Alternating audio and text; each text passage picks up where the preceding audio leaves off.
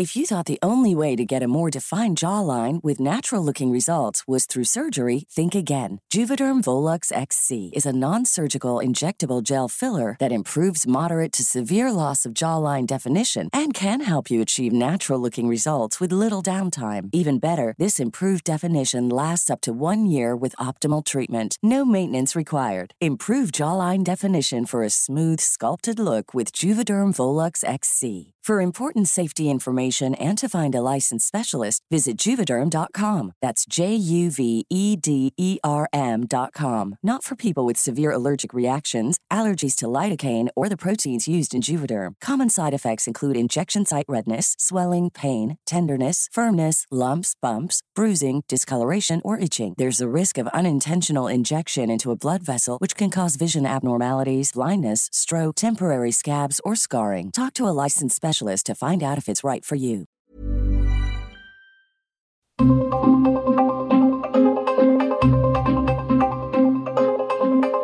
El Heraldo Radio presenta Zona de Noticias con Manuel Zamacona. Zona de Noticias, el epicentro de la información.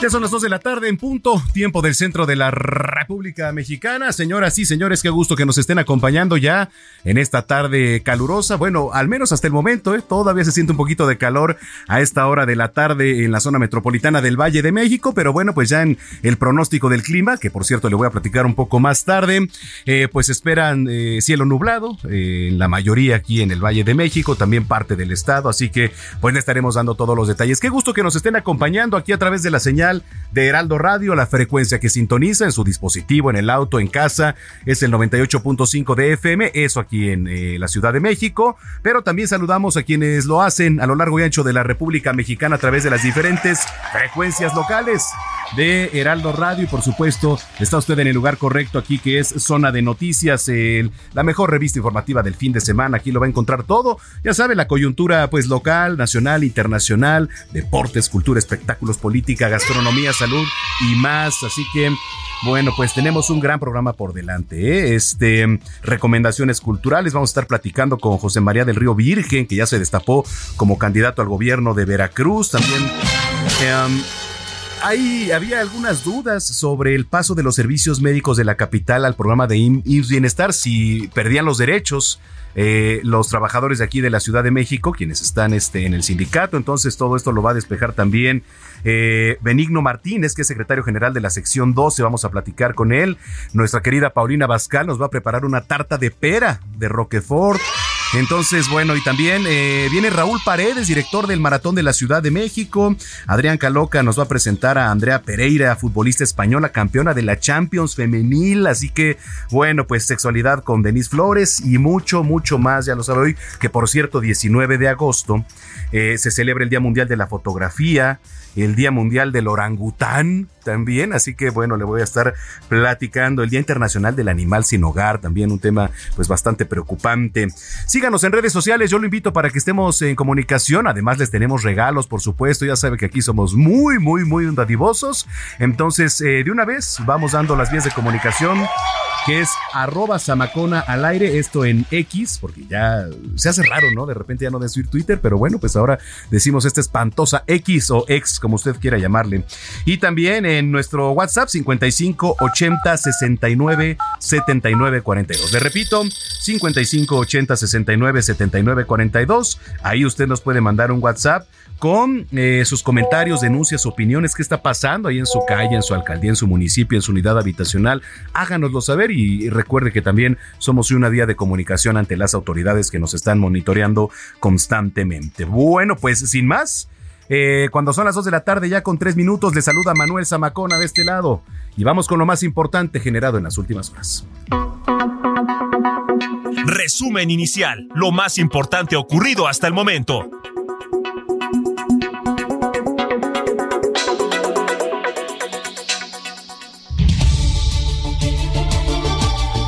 Le platico que el huracán Hillary se mantiene en la categoría 3 de la escala Saffir-Simpson con vientos de 205 kilómetros por hora. Hillary se encuentra frente a las costas de Baja California Sur, pero la previsión meteorológica estima que su fuerza le impulse en las próximas horas al norte de la península de Baja California, donde tocará tierra el domingo. Las afectaciones por el huracán Hillary están afectando las terminales de abastecimiento de gasolina, diésel y turbocina, por lo que la Cámara Nacional de Autotransporte de Carga y Petróleos Mexicanos definen rutas alternas para suministrar combustibles al país. Desde el Instituto Nacional Electoral, Marcelo Ebrard afirmó que concluirá el proceso interno de Morena y que no se irá de ese partido, aunque pidió que su partido rectifique la elección de casas encuestadoras que van a participar en el proceso de elección de candidato, al señalar que algunas no cumplen con los requisitos. Que la gente decida libremente en una boleta, cosa que planteamos desde el principio, no tengo la menor duda que vamos a ganar esta encuesta. Entonces yo no me voy, yo no me voy a ir a ningún lado si me denunció el movimiento. Los 10 mil pesos de hoy los presentó el diputado del Movimiento Ciudadano en contra mía. Son los que más denuncias presentan contra el servidor, contra este servidor. Yo no me voy a ir a ningún lado. No sé, no sé quién se quiere ir a otro lado. Pero hay legisladores de Movimiento Ciudadano que ven con buenos ojos la posibilidad de que Ah, quizás bueno. tú llegaras allá Bueno, eso es otra para cosa. una candidatura Eso, presidencial. eso es otra cosa, pero yo no me voy a ir de Morena porque voy a ganar la encuesta. Bueno, Alejandro Rojas Díaz Durán, representante de Ricardo Monreal, informó que decidieron eh, declinar el espacio de la empresa encuestadora que los favorecía, esto para que se sustituya por la que propuso Marcelo Ebrard. Con el objetivo de abonar a la construcción de la unidad democrática de Morena para que se le permita por prelación, que quedó en octavo lugar, la encuestadora que propuso nuestro compañero Marcelo Ebrard Casaubón, a fin de que sea incluida por prelación en sustitución de la empresa encuestadora que nosotros propusimos y que resultó electa en el sorteo que fue en urna transparente. Sobre este tema, el presidente Andrés Manuel López Obrador descartó una ruptura al interior de Morena. Afirmó que la presidencia de su partido y los encargados del proceso interno tienen su respaldo y su confianza. La presidencia de la República impugnó la suspensión de la entrega de los libros de texto en Chihuahua para el próximo ciclo escolar, ordenada por el ministro Luis María Aguilar. La Fiscalía de Guanajuato imputó por feminicidio a Miguel de Jesús N. por el asesinato en agravio de Milagros Montserrat el pasado 10 de agosto. Un mesero de Black Royce se convirtió en el séptimo implicado en el homicidio del empresario Íñigo Arenas, a quien presuntamente se le suministraron sustancias químicas en sus bebidas que causaron su muerte. Vamos a temas internacionales. Esta mañana Otto Sonneholster, candidato presidencial allá en Ecuador, alertó sobre una balacera registrada en la zona donde estaba desayunando con su familia en el norte de Guayaquil. Minutos más tarde lograron capturar a los presuntos responsables de este hecho. Sandra Torres, ex primera dama de Guatemala, quien es candidata por el Partido Unión Nacional de la Esperanza, busca por tercera vez consecutiva ser presidenta de su país. Este 20 de agosto se medirá en la segunda vuelta. En los deportes, el marchista mexicano Andrés Olivas logró la marca mínima para los Juegos Olímpicos de París 2024. Olivas consiguió la plaza olímpica para México durante el Campeonato Mundial de Atletismo Budapest 2023. Paola Longoria reveló que ganó la demanda interpuesta a la Comisión Nacional de Cultura Física y Deporte y a su titular Ana Gabriela Guevara. Esto por el supuesto adeudo. Eh, Longoria tenía hacia el organismo y Longoria aclaró que ya son tres años en los que no recibe ni beca ni apoyos por parte de la CONADE. Bueno, pues vamos hasta las calles de la capital con mi compañero Gerardo Galicia, que nos tiene un panorama a esta hora de la tarde. ¿Cómo están las cosas por allá, mi estimado Jerry? Bastante complicado, mi querido Manuel. Excelente tarde, sobre todo si van a utilizar el viaducto Miguel Alemana. Tuvimos cierres a la circulación y quedó afectadísima la vialidad para nuestros amigos que dejan atrás la avenida Congreso de la Unión y se dirigen al eje 1 poniente en su tramo, la avenida Cuauhtémoc. Y esto debido al asesinato de un hombre cuando eh, salió del aeropuerto, utilizó el viaducto y fue asaltado por sujetos en motocicleta una vez que dejó atrás la zona de Bolívar hacia la zona del eje central. Le dispararon por lo menos, Manuel, en siete ocasiones, lamentablemente pierde la vida y por esta situación tuvimos cierres a la circulación en el viaducto Miguel Alemán, carriles centrales. Laboraron elementos de la Policía Capitalina y también peritos de la Fiscalía General de Justicia de la Ciudad de México. De manera extraoficial, se sabe que esta persona cambió al menos 10 mil dólares en una casa del Aeropuerto Internacional de la Ciudad de México. Los sujetos lo siguen en motocicleta y para asaltarlo le disparan en varias ocasiones. Hasta este momento no hay personas detenidas y de momento, de manera extraoficial, se habla de que la víctima es una persona de 39 años de nacionalidad hindú. Ya en ese momento se revisan las cámaras de seguridad para tratar de dar con los responsables, pero hasta el momento no hay personas detenidas y por ello el viaducto quedó muy afectado. De preferencia habrá que buscar el eje 3 sur. Si se dirigen hacia la avenida de Cuauhtémoc, va a ser la mejor opción. Y por lo pronto, el reporte. Bueno, pues vaya información. A ver si nos contactamos un poco más adelante. Ya se van despejando las cosas y llega más información, Jerry. Con todo gusto, mi querido Manuel. Damos seguimiento e informamos más adelante. Gracias, Gerardo Galicia.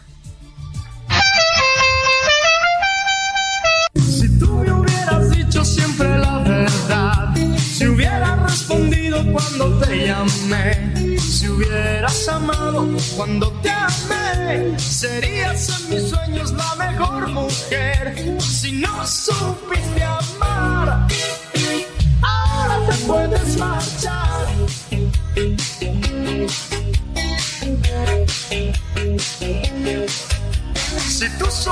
Pues eh, en el último concierto de Luis Miguel en Argentina, el también cantante mexicano Cristian Castro asistió y se le vio cantando ahí en varios videos a través de las redes sociales. Hay que recordar que siempre se ha pensado que los cantantes, eh, hablo de Cristian Castro y Luis Miguel, pues tienen por ahí alguna rivalidad.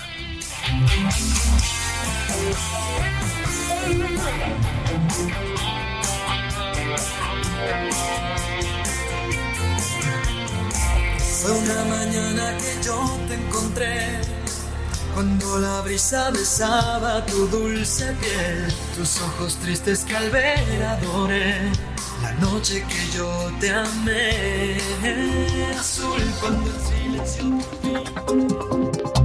Sigue a Manuel Zamacona en Twitter e Instagram, arroba Zamacona al aire.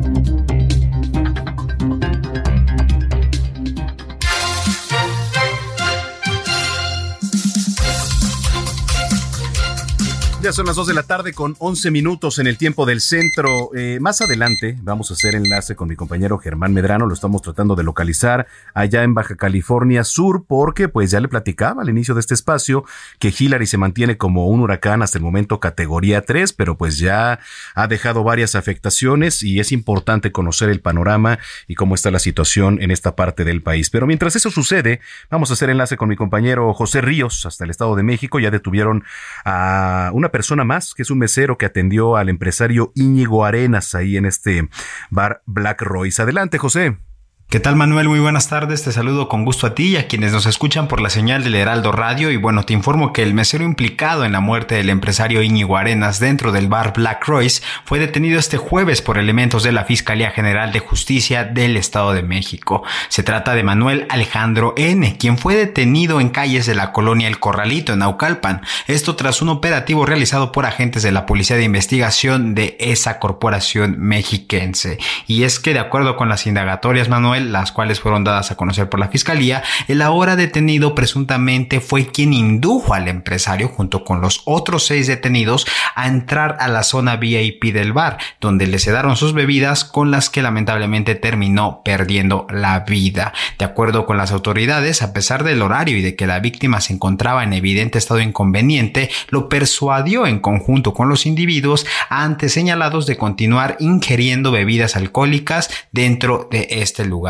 Hay que recordar que esta semana seis personas del staff de este bar fueron vinculadas a proceso, entre ellas Aritzi, Ana, Cecilia, Karen, Eduardo y Carlos Daniel, quienes cuentan con los cargos de homicidio por el fallecimiento del empresario Íñigo Arenas. Hasta hay que recordar que las personas están aseguradas en el penal de Barrientos en Tlanepantla y se encuentran vinculadas a proceso luego de que se diera esta resolución este martes. Hay que apuntar que que esta detención de esta nueva persona, las cuales pues ya serían siete, permitirá establecer ante la autoridad judicial el modus operandi que la gente del Ministerio Público estableció en su teoría. ¿Y cuál es ella? De que estas personas sabían lo que hacían, de que sabían que buscaban eh, robarles a sus clientes dentro de estos establecimientos, eh, tratando de sedarlos mediante las bebidas que ingerían. Hasta el momento hay que recordar, Manuel, que eh, durante estos días el personal del bar, de los ahora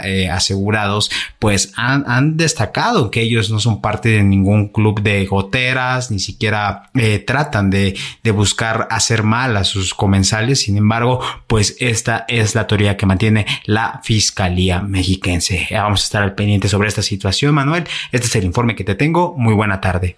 Igualmente para ti, José Ríos. Eh, en otros temas, eh, la presidencia ya impugnó el freno a los libros de texto allá en Chihuahua. Dijo que va a causar un daño irreversible a cientos de miles de estudiantes. Yo no sé si sea cierto porque, bueno, más bien depende de la perspectiva desde donde se vea. Ya hemos platicado con expertos y nos han asegurado que esos libros de texto, pues no traen el contenido adecuado para, para los pequeños, ¿no?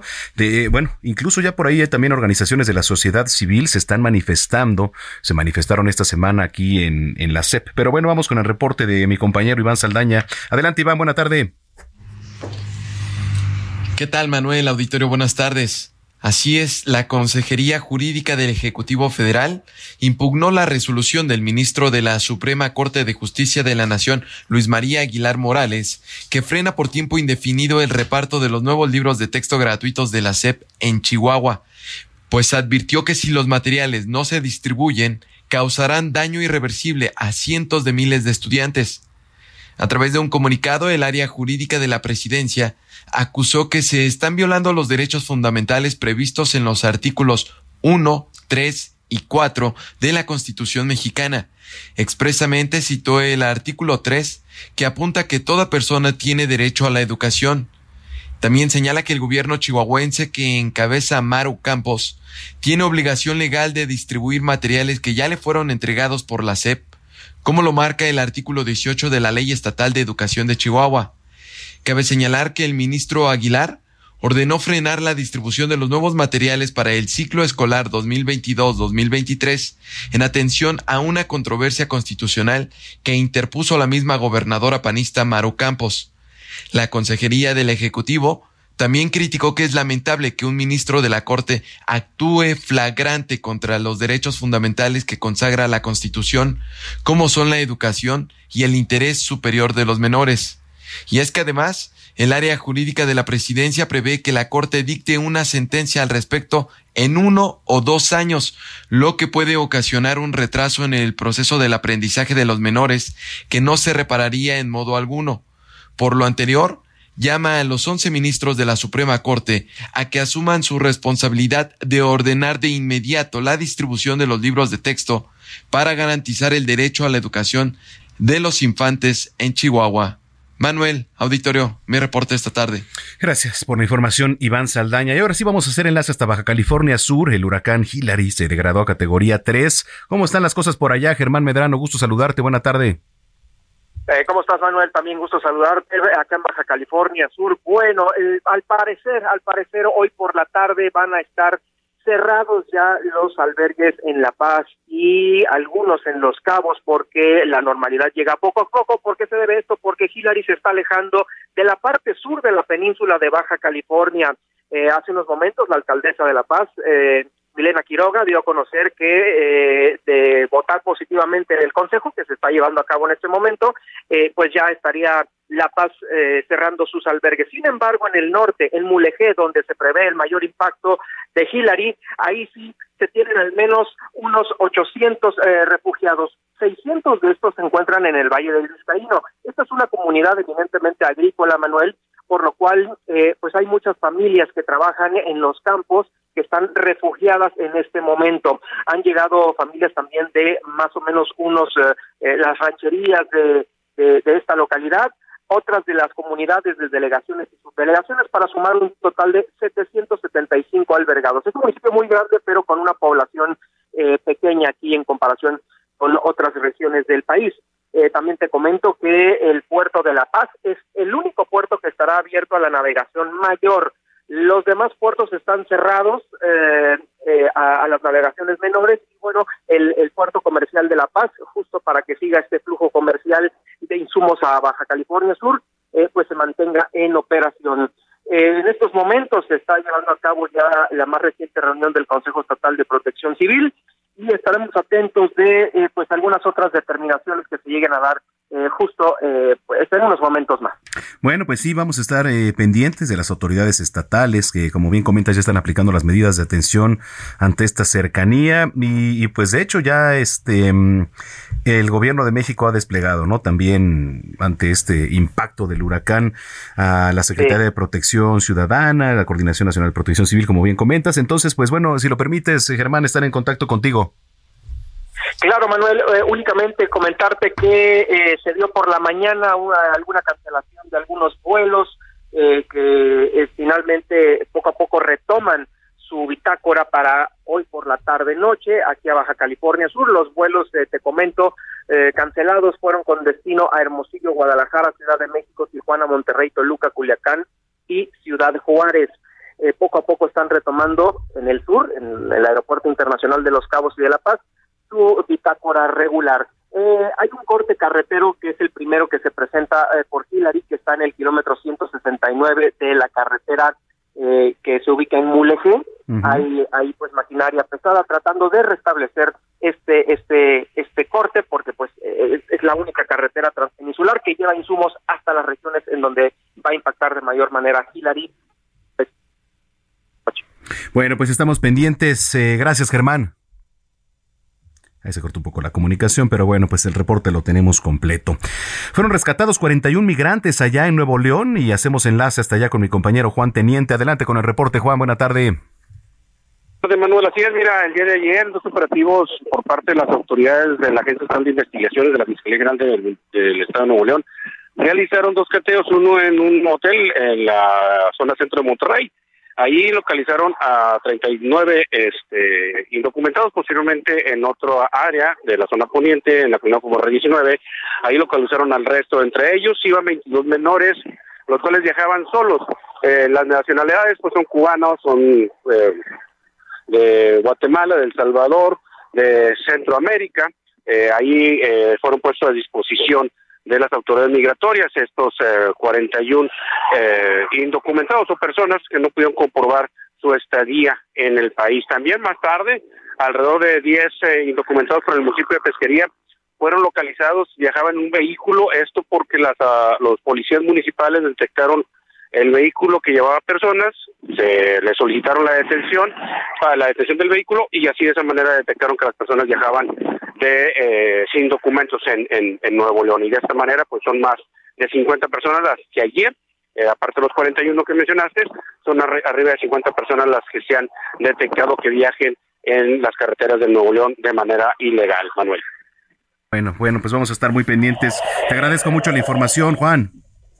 Muy buenas tardes, estaremos al pendiente. Muy buena tarde. Esto allá en Nuevo León. Oiga, eh, problemas económicos, falta de oportunidades, inseguridad, son los principales problemas de los jóvenes. Nos platica Antonio Nistro.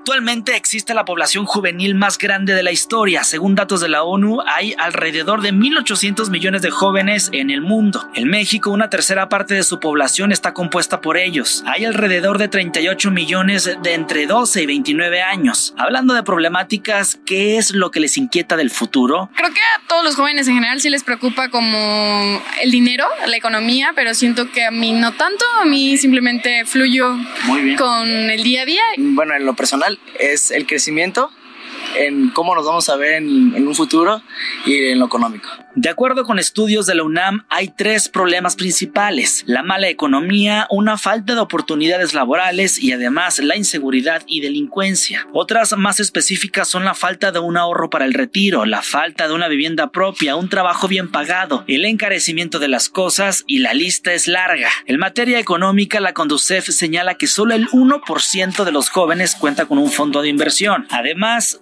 Hay que convivir con el yo a tu edad tenía tres casas, dos cuentas en el banco y hasta cinco borregos. Aunque no todos son problemas, también ser joven tiene sus ventajas. Vitalidad, curiosidad por experimentar, tiempo para planificar, están al día al día también en las tendencias de internet y las crudas se aguantan más, además que las rodillas aún no duelen para bailar. Que pues la vida se aprovecha, que tenemos tiempo de sobra y que estamos activos. Con pros y contras sirve este día para reflexionar sobre el actual y futuro panorama para los jóvenes y encaminarse hacia una solidaridad entre generaciones. Antonio Anistro, Heraldo Media. Pues sí, ahí está la ventaja, ¿no? De que uno es joven todavía. Bueno, pero ya los achaques comienzan poco a poco. Bueno, vamos a comenzar con las efemérides musicales, con el cumpleaños número 31 del cantante colombiano Fade y vamos a estar escuchando Corón. Con esto nos vamos a ir a la pausa, no sin antes recordarles las vías de comunicación, arroba Samacón al aire y también el 55 80 69 79 42. Bueno, pues con esto nos vamos a ir a, la pausa con esta rolita del colombiano Faith, que le repito está eh, cumpliendo su cumpleaños número 31. Vamos a la pausa, está usted en el lugar correcto, zona de noticias. Regresamos con más. Esperaste en mi peor momento cuando pudiste haberte marchado. Cuando en la calle yo me puse más caliente, tú nunca te fuiste de mi lado. a una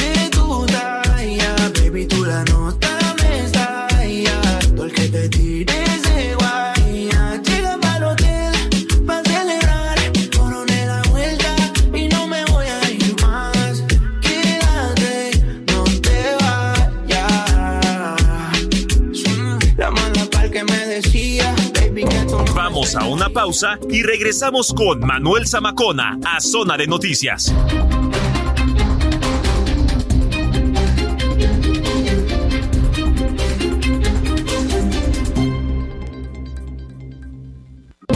Ya estamos de regreso en Zona de Noticias con Manuel Zamacona por el Heraldo Radio.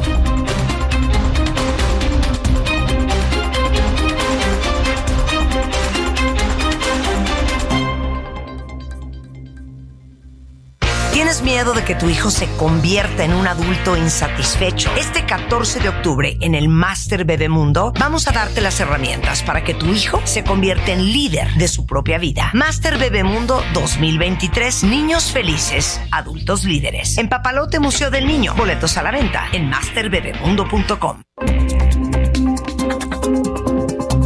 Sigue a Manuel Zamacona en Twitter e Instagram, arroba Zamacona al aire.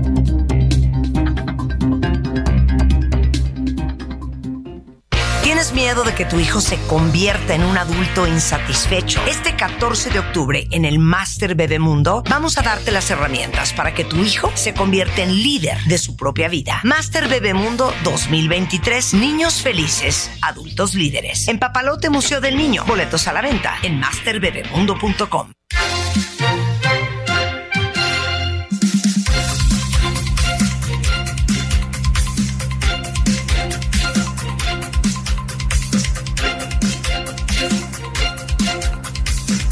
Bueno, eh, la verdad es que sí estoy preocupado eh, y seguramente usted eh, lo estará. Si nos acaba de sintonizar, déjeme le platico que hace rato mi compañero Gerardo Galicia nos platicaba. lo último, hace unos momentos se suscitó una balacera en pleno viaducto aquí en la Ciudad de México. Mire, esto fue un ataque directo, ¿eh? porque no fue un asalto, fue un ataque directo, o sea, iban por ellos, por el modus operandi, o sea, no llegan así. Mire, así como en la época de los eh, 70s, 80s, ahí en, como si estuviéramos viendo las películas y series de Pablo Escobar. Así mero. Cuatro motocicarios, bueno, o así están denominados motocicarios, quienes viajaban en dos motocicletas, fueron por uno, y así, sin más, con este descaro habiendo familias alrededor, además una de las zonas con más tráfico, más transitadas, pues así, a este nivel hemos llegado. Así en la capital. Una balacera. Más adelante vamos eh, a ir con mi compañero Gerardo Galicia para que pues nos amplíe la información hasta donde lo que yo tenía conocimiento pues era justamente de eso, de lo que de lo que nos estaba diciendo, ¿no? Oiga, rapidísimo antes de ir con las recomendaciones culturales, le platico que este viernes Claudia Sheinbaum aseguró que una de las metas fundamentales de la cuarta transformación pues es seguir creando oportunidades para que el bienestar llegue a todas, a todos, pero bueno, pues en especial allá las comunidades indígenas que fueron desplazadas eh, durante años ya que los pueblos originarios de nuestro país representan la esencia, la historia y el corazón de la patria. Ahí en la Asamblea Informativa desde Huachochi, en Chihuahua resaltó que para generar mejores condiciones de vida, incluso en las comunidades más alejadas con la 4T, pues han implementado acciones como el programa Sembrando Vida para ayudar al campo, la pensión para los adultos mayores y también la construcción de obras de infraestructura. Ya son las 2 de la tarde con 33 minutos. Sigue a Manuel Zamacona en Twitter e Instagram, arroba Zamacona al aire.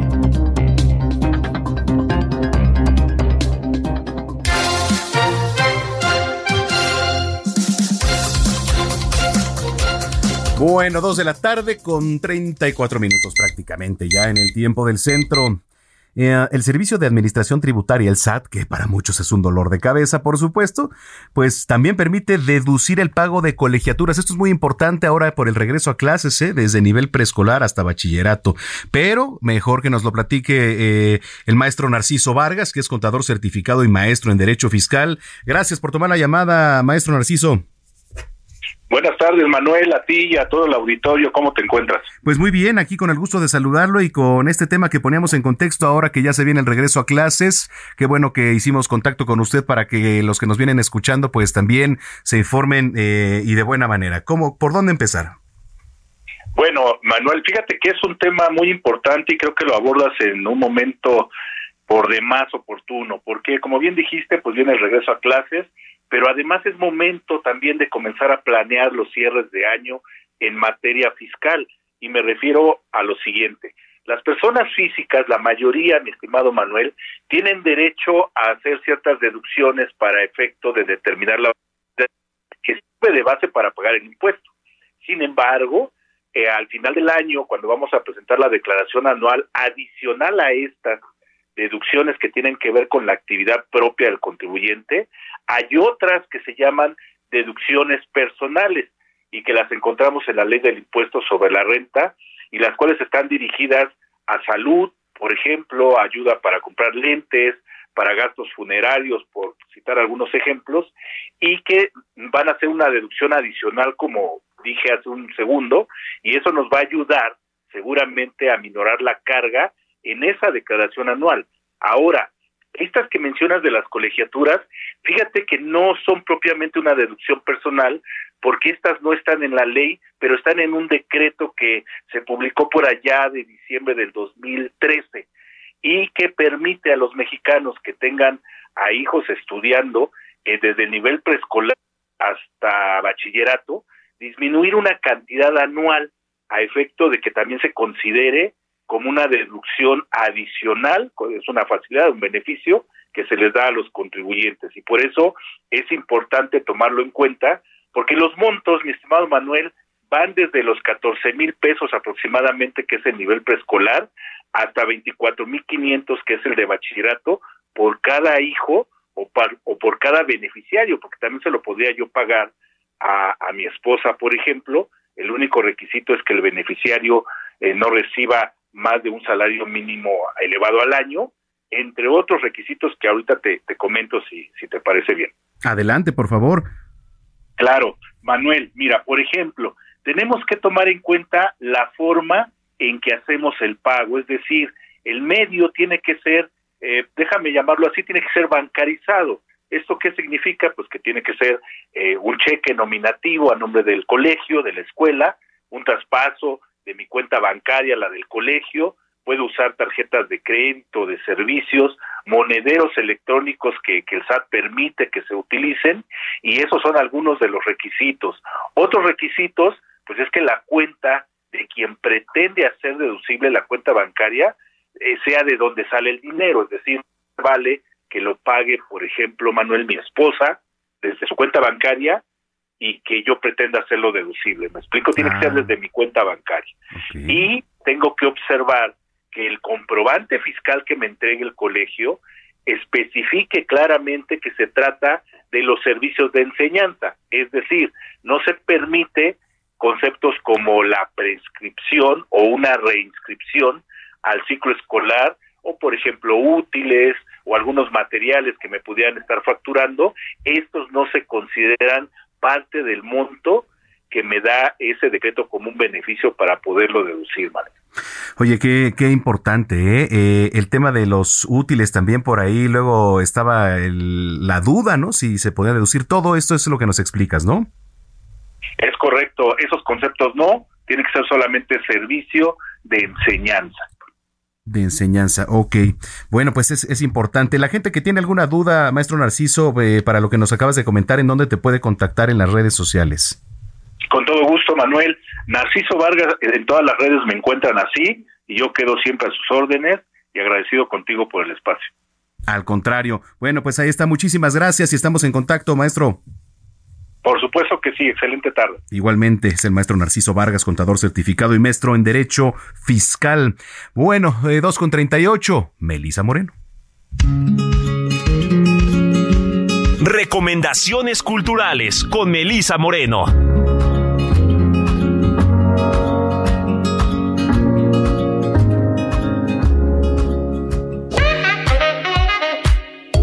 Bienvenidos a la Agenda Cultural del Heraldo de México. Yo soy Melisa Moreno y esta es nuestra selección para Zona de Noticias.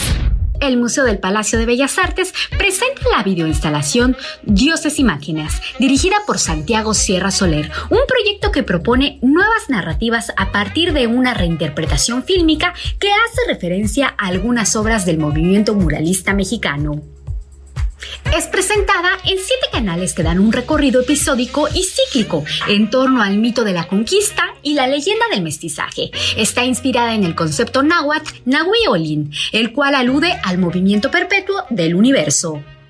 Esta videoinstalación reinterpreta desde una perspectiva contemporánea algunas de las obras de artistas asociados con el movimiento moralista, de Saturnino Herrán, Nuestros Dioses, de José Clemente Orozco, Sacrificio Humano, Indio Vendado, Cortés, Cortés y la Malinche, Los Franciscanos, Los Aristócratas y Basura Social, de Diego Rivera, Paisaje de Tehuantepec, Mercado de Tlatelolco y Guerrero Indio, y de Fermín Revueltas, Alegoría de la Virgen de Guadalupe. Dioses y Máquinas estará abierta al público hasta el 27 de agosto, de martes a domingo, de 10 de la mañana a 6 de la tarde. Se puede consultar más información en la página museo del Palacio de Bellas Artes.gov.mx. Tras una serie de exitosas presentaciones por varios estados del norte del país en el marco del festival Teatro a una sola voz, la puesta en escena por temor a que cantemos libres llegará a plazas públicas y espacios alternativos de la Ciudad de México. Este unipersonal fue ganador del premio Mejor Espectáculo Cabaret en los Premios Metropolitanos de Teatro 2022 y nominado Mejor Monólogo y Mejor Obra de Teatro Cabaret por los premios ACT 2019. Ha cautivado a la audiencia durante cinco años ininterrumpidos en cartelera.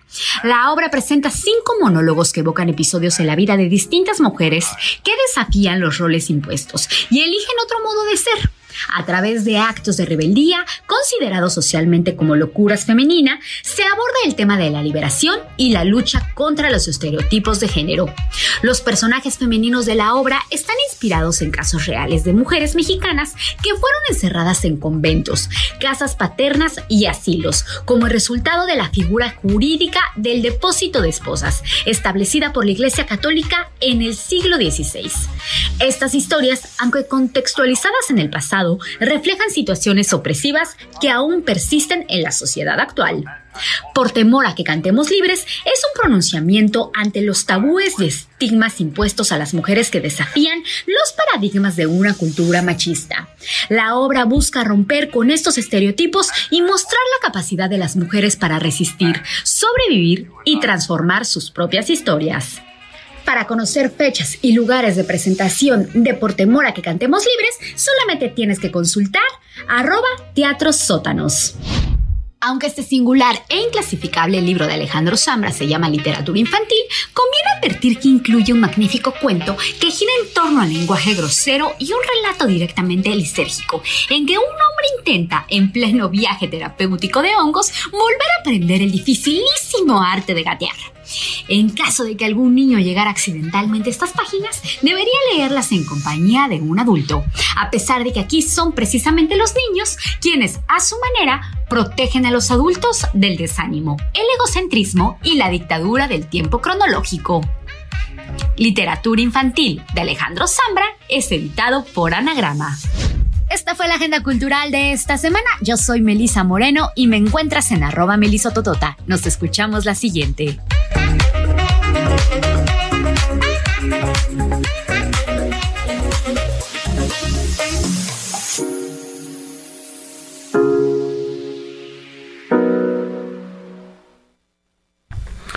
Muy, bueno, muchas gracias por eh, las recomendaciones culturales a Melisa Moreno. Cuando son las 2 de la tarde con 43 minutos, al inicio de este espacio le adelantaba que el político José María del Río Virgen pues ya se ha destapado como candidato al gobierno de Veracruz en, las, en las elecciones que se van a realizar el próximo año. Eh, por ahí hay varios temas y me da mucho gusto saludarlo en la línea telefónica. José Manuel del Río Virgen, gracias por estar con nosotros. Muy buena tarde. Don Manuel, me da muchísimo gusto saludarlo y saludo también a todos los que nos hacen el favor de escuchar. Muchísimas gracias. Gracias. Eh, pues eh, son días eh, políticamente ajetreados, ya todo comienza y todo va rumbo al 2024 caminando, pues de una forma u otra. ¿Cómo ve, cómo ve el panorama en general?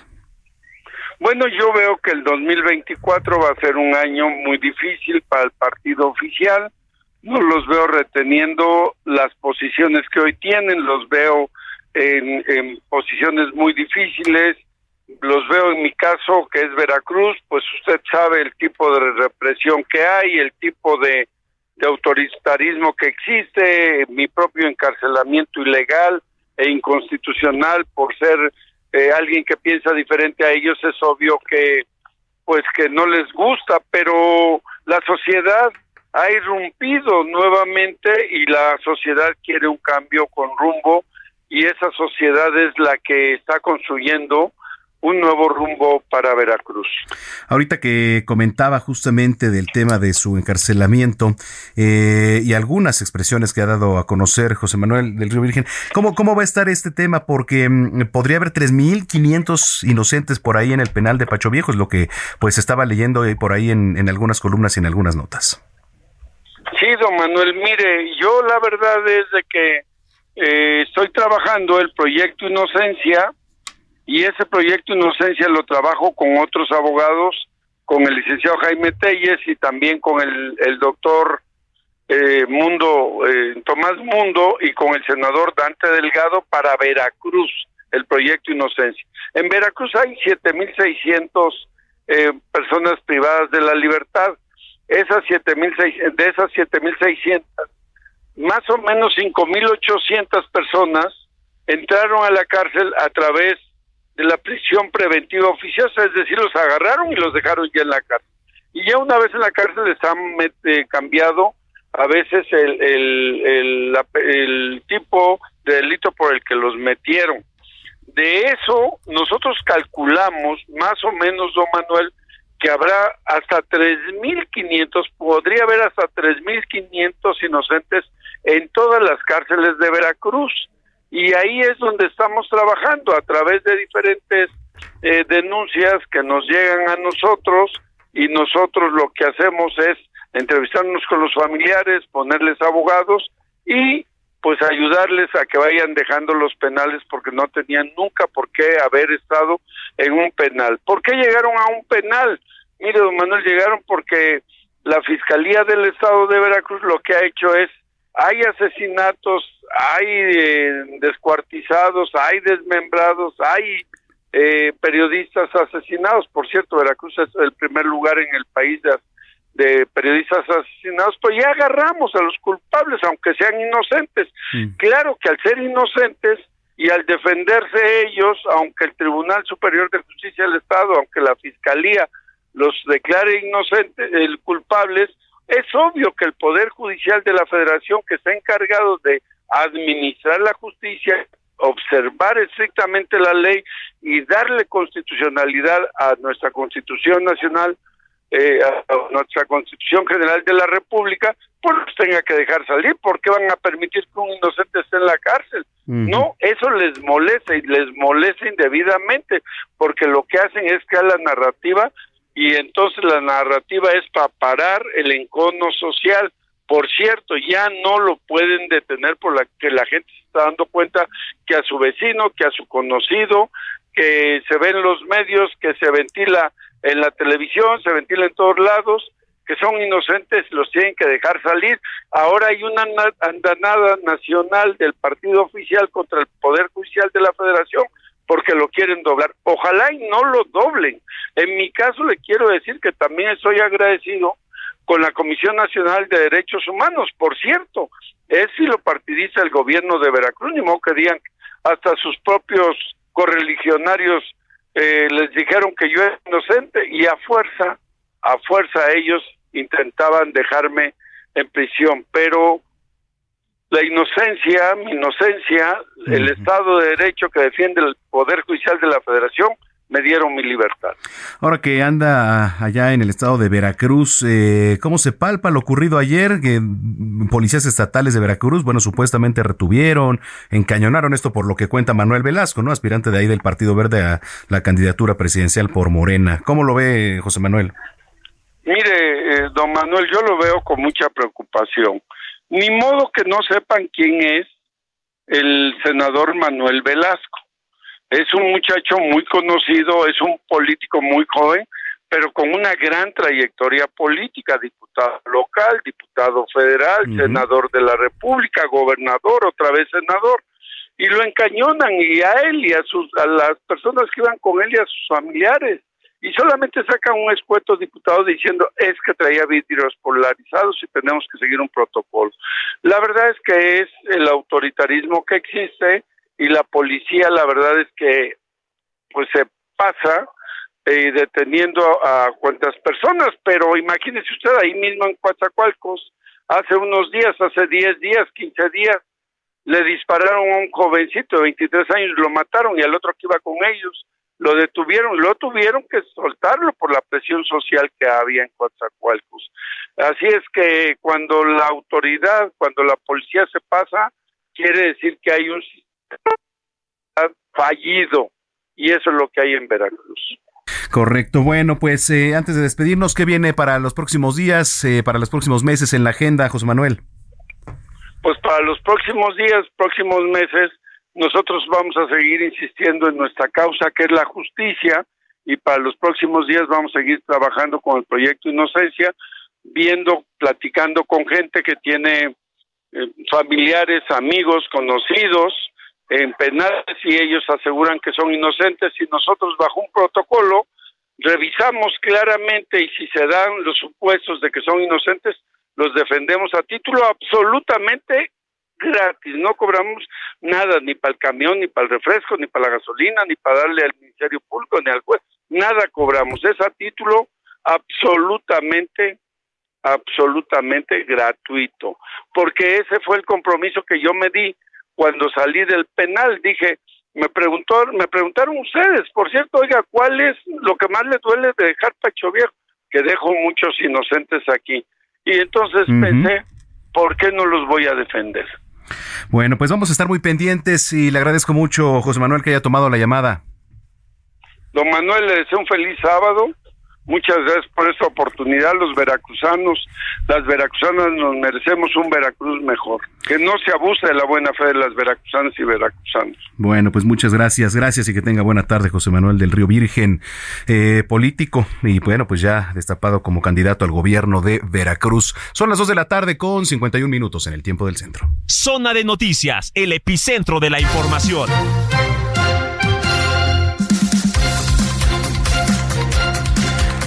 Bueno, pues a ver, eh, al inicio de este espacio yo le platicaba eh, que ahora con el paso de los eh, servicios médicos eh, de la Ciudad de México a este programa IMSS Bienestar, que por cierto, por ahí este Martí Batres también encabezó un evento, eh, ahora recientemente sobre esto.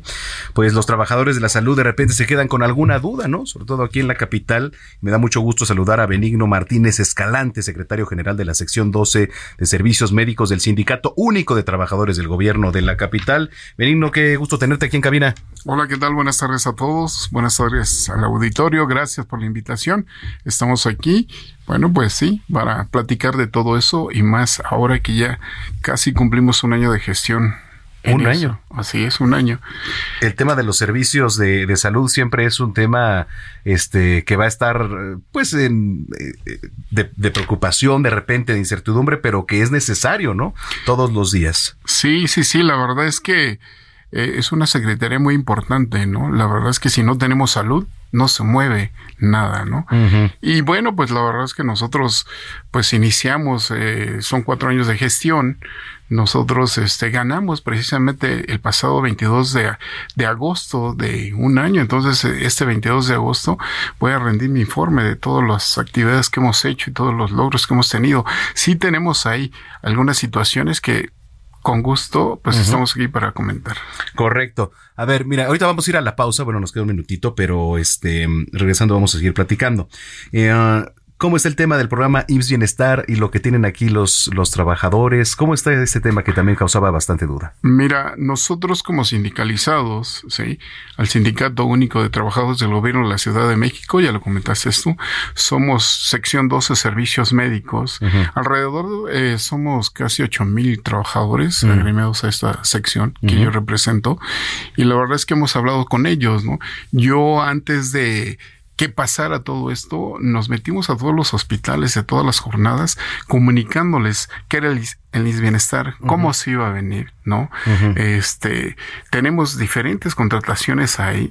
Eh, alrededor son como seis, entre nómina ocho, estabilidad laboral, seguro popular, honorarios, etcétera, sí, en donde en ese tiempo yo les comentaba que iban a ser absorbidos por bienestar, porque son programas al final de cuentas, ¿no? Teníamos el programa de Seguro Popular, desapareció. Teníamos el programa de Insabi, desapareció. Ahorita se instala el INS Bienestar. Que el INS Bienestar no es nuevo, ¿no? Cada sexenio ha cambiado de nombre. Anteriormente era Progresa, Solidaridad, ah, con ¿no?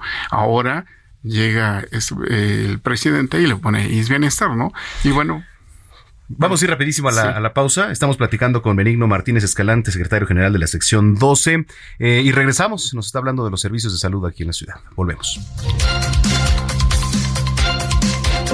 Vamos a una pausa y regresamos con Manuel Zamacona a Zona de Noticias.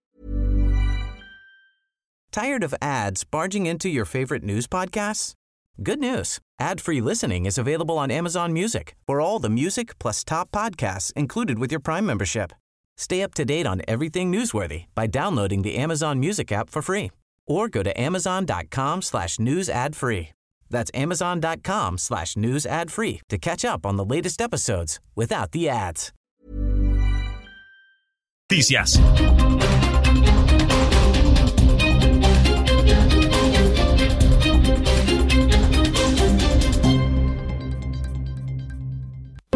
Ya estamos de regreso en Zona de Noticias con Manuel Zamacona por El Heraldo Radio.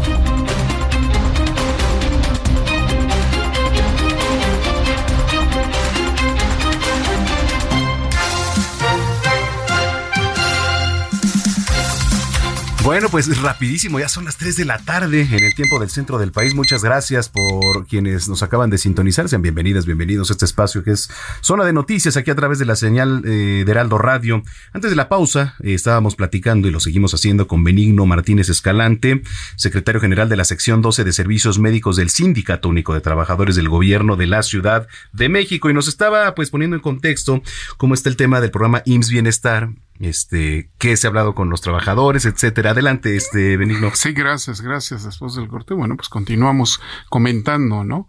eh, que hicimos algunas pláticas con todos los compañeros. De hecho, también eh, tiene no más de un mes que reunimos también a varios compañeros eh, y ahí de sindicalizados y no, informándoles cuál es el tema de IS Bienestar. A todos nosotros los sindicalizados se van a respetar las condiciones generales de trabajo, ¿sí? Se van a respetar la antigüedad. No vamos a tener ningún problema con la transición de INS Bienestar. ¿Qué pasa con los compañeros de otras contrataciones, no? A ellos, obviamente, sí, se les va a dar su plaza, sí, se les va a aumentar, sí, de salario y obviamente van a estar de acuerdo a su nivel de estudios bien establecidos. Es por eso que pues ha habido muy mala información, sobre todo en las redes, que comentan, mandan eh, escritos y la verdad es que pues los compañeros no saben ni dónde ir ni, ni qué hacer, ¿no? Y la verdad es que nosotros hemos mantenido bastante información con ellos y la verdad es que pues sabemos que siempre una transición, un cambio, siempre suena agresivo, ¿no? Posteriormente, pues todo esto se va a ir dando paulatinamente, ¿no? Correcto. Entonces viene ya el, informe de actividades también. Sí, sí, sí. Este, ¿qué se, qué, vamos, ¿Qué se va a destacar, Benito? Mira, lo principal ahorita es que, bueno, pues como caímos en pandemia, acordarás, ¿no? Ya tenemos bastante tiempo. Y bueno, también caemos en directorio de la sección 12 servicios médicos. De las 40 secciones, es la única que ha caído en un directorio bastante tiempo. Llevamos un directorio de casi dos años, ocho meses. Súmale también que después de eso llegó la pandemia y después de eso cayó en directorio el Sindicato Único de Trabajadores del Gobierno de la Ciudad de México. Recordarán que, bueno, pues de un lado estaba este Armando Bautista, ¿sí? planilla roja, y del otro lado estaba nuestro compañero y amigo, y lo digo así respetuosamente, Walón Ortiz, de la planilla azul. Posteriormente, bueno, pues, este, precisamente cayó en directorio. ¿Por qué? Porque no se definía la situación, ¿no? Aunque en ese tiempo fue victorioso el compañero Hugo Alonso Ortiz, sí, no se la dieron por buena, sí, después sacaron a ahora el actual presidente que es Aarón, y ahorita pues él ya va a cumplir dos años, ¿no? Entonces hablamos de todo eso, ¿por qué? Porque nosotros vamos y recuperamos un año de cuotas y esas cuotas las vamos a entregar íntegramente a todos los trabajadores. Yo les digo, ese no es mi dinero, tampoco es dinero de ellos y es dinero de los trabajadores cuando ellos son los que debían de darles esa ese, ese, dinero, ¿no? La verdad. Y bueno, pues para nosotros ha sido en ya casi un año, están todos invitados para el día 22, vamos a estar dando el informe ahí en el Teatro de la República y de ahí pues vamos a organizar, o ya organizamos una comida para todos los compañeros, ¿no? Ahí en el bañario olímpico. ¿Y qué resultados? Resultados que nosotros no teníamos. Ahorita estamos nuevamente poniendo las bases, los cimientos de esa sección, que es la segunda sección más grande. La primera es la sección 1, la segunda es servicios médicos, que también ha sido de punta para todo lo que se ha manejado dentro de las condiciones, ¿no? Y la verdad es que nosotros nos sentimos muy orgullosos. ¿Por qué? Porque pues empezamos sin nada, ¿no? Después de año, dos años, ocho meses, empezamos a recuperar todas las bases de los compañeros que en su momento fallecieron en pandemia y no había ninguna representación. Hoy por hoy está cubierta totalmente esa situación, ¿no? La otra es que empezamos a recuperar todo lo que sean, eh, hayan sido las prestaciones. ¿Por qué? Porque anteriormente, pues bueno, pues en plena pandemia, eh, pues a los compañeros no les dejaban tomar sus derechos, ¿no? Por la misma situación de que unos estaban de resguardo, otros, pues bueno, pues decían, ¿sabes qué? Pues ya enfermaron, inclusive pues hasta fallecieron, ¿no? Híjole, bueno, pues vamos a estar pendientes entonces. ¿Qué viene eh, ahora de, trabajos para, para esta sección que es de las más importantes, que es la sección 12 eh, de servicios médicos del Sindicato Único de Trabajadores del Gobierno de la Capital? Este, ¿Qué viene en próximos días, en próximos meses? Pues mira, lo que viene, pues primero, vuelvo a repetir, entregar lo de las cuotas. Segundo, pues seguir apoyando a los trabajadores, ¿no? Darles la tranquilidad ¿sí? De la transición IS Bienestar. Nosotros hemos tenido reuniones con los eh, de IS Bienestar a nivel este mm, pues nacional, ¿no? La verdad, los eh, tuvimos varias reuniones, estuvo de, de hecho estuvo el presidente, el subpresidente Hugo Alonso Ortiz, un servidor, ¿sí? De la sección 12, el de la sección 13, viendo esa situación y desde ese momento nosotros hemos estado muy al pendiente de eso. Muy bien. ¿Algo más, eh, Benigno? Bueno, pues agradecerle a todos los compañeros y sobre todo a ustedes también, al auditorio, porque la verdad es que no ha sido fácil, pero tampoco es imposible y esto no para, ¿no? Vamos a hacer las cosas y vamos a trabajar un bombo con todos ellos. Y pues qué gusto tenerlo aquí en cabina. Muchísimas gracias. Si lo permite, pues estamos en contacto también. Gracias, gracias a todos y gracias por esa participación. Bueno, pues ahí está. Es Benigno Martínez Escalante, secretario general de la sección 12 Servicios Médicos del Sindicato Único de Trabajadores del Gobierno de la Capital. Bueno, son las tres con seis minutos. ¿Ya sabe usted las fechas de la SEP para el regreso a clases? En nuestro equipo web nos preparó la Mamás, papás ¿Están listos para el nuevo ciclo escolar? Aquí te explicamos las fechas que debes tomar en cuenta y todo lo que debes saber al respecto. El ciclo escolar 2023-2024 iniciará el próximo lunes 28 de agosto. Durará 190 días y terminará el 16 de julio de 2024. Para alumnos de preescolar, primaria y secundaria de escuelas públicas y privadas. Este calendario tendrá dos periodos vacacionales en total. El primero de ellos será en invierno, del 18 al 29 de diciembre, mientras que el segundo será por Semana Santa, del 25 de marzo al 5 de abril de 2024. Por otro lado, habrá 14 puentes por días festivos, reuniones del Consejo Técnico Escolar y descarga administrativa. Los alumnos no tendrán clases por Consejo Técnico Escolar y descarga administrativa los siguientes días. Viernes 29 de septiembre, viernes 25 de octubre, viernes 17 de noviembre, viernes 24 de noviembre, viernes 23 de febrero, viernes 15 de marzo, viernes 26 de abril, viernes 31 de mayo, viernes 28 de junio y viernes 12 de julio, mientras que los puentes del próximo ciclo escolar serán lunes 20 de noviembre por la conmemoración de la Revolución Mexicana, lunes 5 de febrero por el Día de la Constitución y lunes 18 de marzo por el natalicio de Benito Juárez. Además, los días 2 de noviembre, 25 de diciembre, 1 de enero, 1 y 15 de mayo se suspenderán las actividades para estudiantes y docentes. Finalmente, el periodo de preinscripción a preescolar, primer grado de primaria y secundaria para este ciclo escolar se realizará del 1 al 15 de febrero de 2024.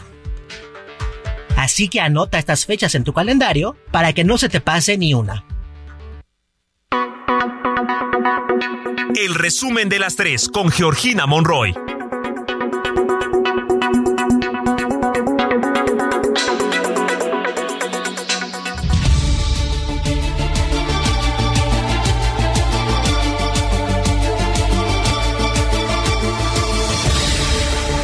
En el segundo foro regional del Frente Amplio por México, que tuvo sede en Monterrey, los aspirantes Santiago Krill, Beatriz Paredes y Xochil Gálvez coincidieron en revisar Pemex e ir por energías limpias.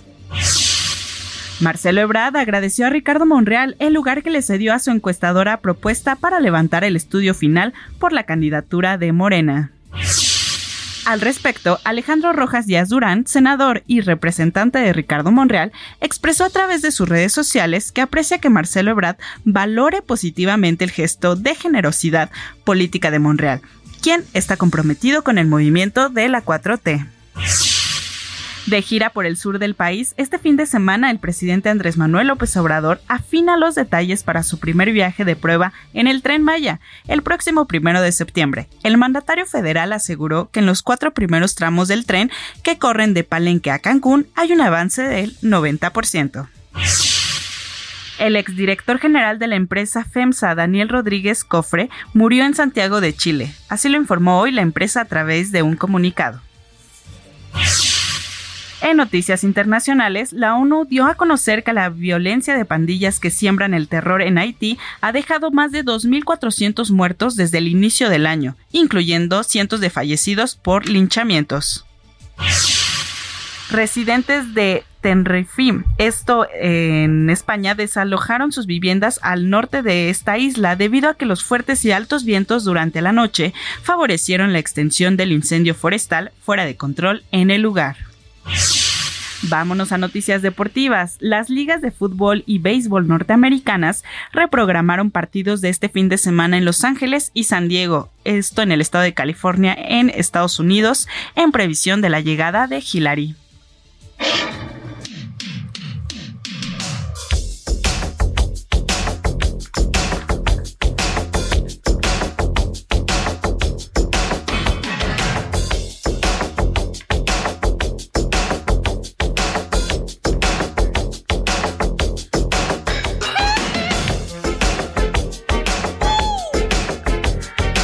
Los casos de dos hombres que acusaron a Michael Jackson de haber abusado sexualmente de ellos cuando eran niños fueron reabiertos por una corte de apelaciones de California en Estados Unidos.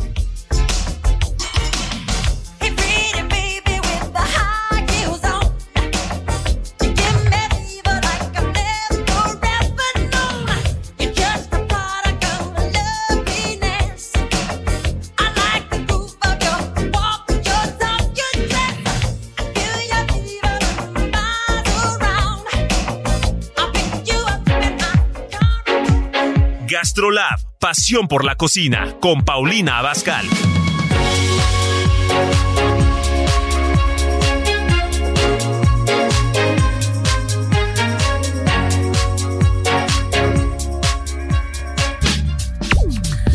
Bueno, las 3 de la tarde ya con 12 minutos en el tiempo del centro. Me dio mucho gusto verte en la semana, querida Paulina Bascal. ¿Cómo estás? Hola, Manuel. A mí también me dio muchísimo gusto saludarte por allá por el Heraldo. ¿Cómo va todo? ¿Bien? Muy bien, con el gusto de cada fin de semana y estamos listos aquí con el recetario. Ay, qué bueno, Manuel. Igualmente. Pues fíjate, vamos a hacer una botana. Ándale. entonces vas a comprar un kilo de pasta hojaldrada. Ajá. Vas a comprar seis peras que estén maduras. Ajá. Vas a comprar 250 gramos de queso, el que tú quieras. Puede ser Roquefort, puede ser Brie, puede ser Camembert o incluso, bueno, pues manchego chihuahua y queso crema. Ok. Entonces vas a extender tu pasta hojaldrada Ajá. con ayuda de un rodillo y la vas a colocar en una charola para hornearse. Ajá. Vas a picar por completo con un tenedor la pasta hojaldrada Ajá. Picar la pasta. Y encima de la, de la pasta hojaldrada le vas a chorrear un poco de miel de abeja. Ajá. Vas a desmoronar el queso que tú hayas comprado también por encima de la pasta hojaldrada, ya sea el Roquefort, ya sea el Brie, el que tú quieras, trocitos, todo a tu pasta hojaldrada. Y luego encima le vas a rebanar la pera y se la vas a poner encima del queso. Ok. Para después ponerle un poquito de eh, finas hierbas, sal, pimienta y otro poco de miel de abeja. Ok. Y esto lo vas a llevar al horno a 180 grados centígrados, Llevar al horno. Ujú. como por una media hora, 40 minutos. Cuando tú ya veas tu pasta hojaldrada doradita, significa que ya está. Ok. Entonces, ¿qué vamos a tener aquí? Pues una botana que tú la vas cortando conforme la gente pues la va comiendo y vas a tener el sabor de la fruta con los quesos y la miel, que si tú pues, te pones a pensar es como si pusieras un queso con unas galletitas y tu mermelada, tu miel y tu fruta por aparte. Ujú.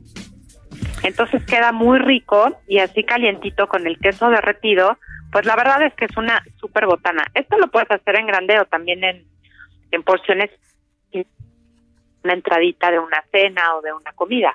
Oye, qué rico, porque además eh, suena. ¿Esto cómo se podría decir? ¿Es una tarta de pera? Una tarta de pera con queso roquefort o el queso que le quieran poner. Ok, a ver, bueno, pues suena muy rico. Para todos los que nos vienen escuchando a esta hora de la tarde y seguramente se van a animar a hacerlo, apunte muy bien, mire, necesitamos un kilogramo de pasta hojaldrada, seis peras maduras, 250 kilogramos de queso al gusto y bueno. Una vez teniendo esto, hay que extender la pasta hojaldrada y colocarla en una charola para hornear. Vamos a, a picar la pasta y entonces encima le vamos a chorrear miel de abeja. Eh, am, Vamos a desmoronar el queso, digo el queso al gusto, pero de preferencia pues roquefort o el que le guste más a usted. Y encima vamos a rebanar entonces la pera y se la vamos a poner eh, encima del queso. Bueno, después vamos a poner finas hierbas, vamos a agregar sal, pimienta y otro poco de miel de abeja. Eh, todo esto lo vamos a llevar al horno a 180 grados aproximadamente por una media hora, ya hasta que vea que está bien dorada, la sacamos y entonces la vamos a partir y repartir, ahora sí que al gusto y como vayamos comiendo. ¿Cómo ves? Uy, Manuel, Ya. me haces la competencia, caray. ¿Eh? Exactamente. Ya lo sabes, que siempre me haces la competencia. Ya eres un gran chef, Manuel, pero además me encanta porque tú lo sabes mejor que nadie. Compartimos recetas muy fáciles, muy accesibles, que la gente que amablemente nos escucha, bueno, pues se puede eh, ir al ratito a comprar las cosas y hacerlo para una cenita, para la comida de domingo. Pero también pueden encontrar más recetas durante toda la semana en el martes y jueves a, la, a, a través de GastroLab, que es en el canal Heraldo y y en televisión abierta es el canal 8, Sky Easy también. Y bueno, también lo pueden hacer a través de mi programa que es lunes, miércoles y viernes al estilo de Paulina Bascal en los mismos canales, Manuel. Claro que sí. Oye, pues como siempre me da mucho gusto saludarte y que tengas muy buen fin de semana. Te mando un abrazote. Igualmente, Manuel, cuídense mucho. Gracias, es Paulina Bascal aquí en Zona de Noticias, 3 de la tarde ya, 17 minutos. Sigue a Manuel Zamacona en Twitter e Instagram, arroba Zamacona al aire.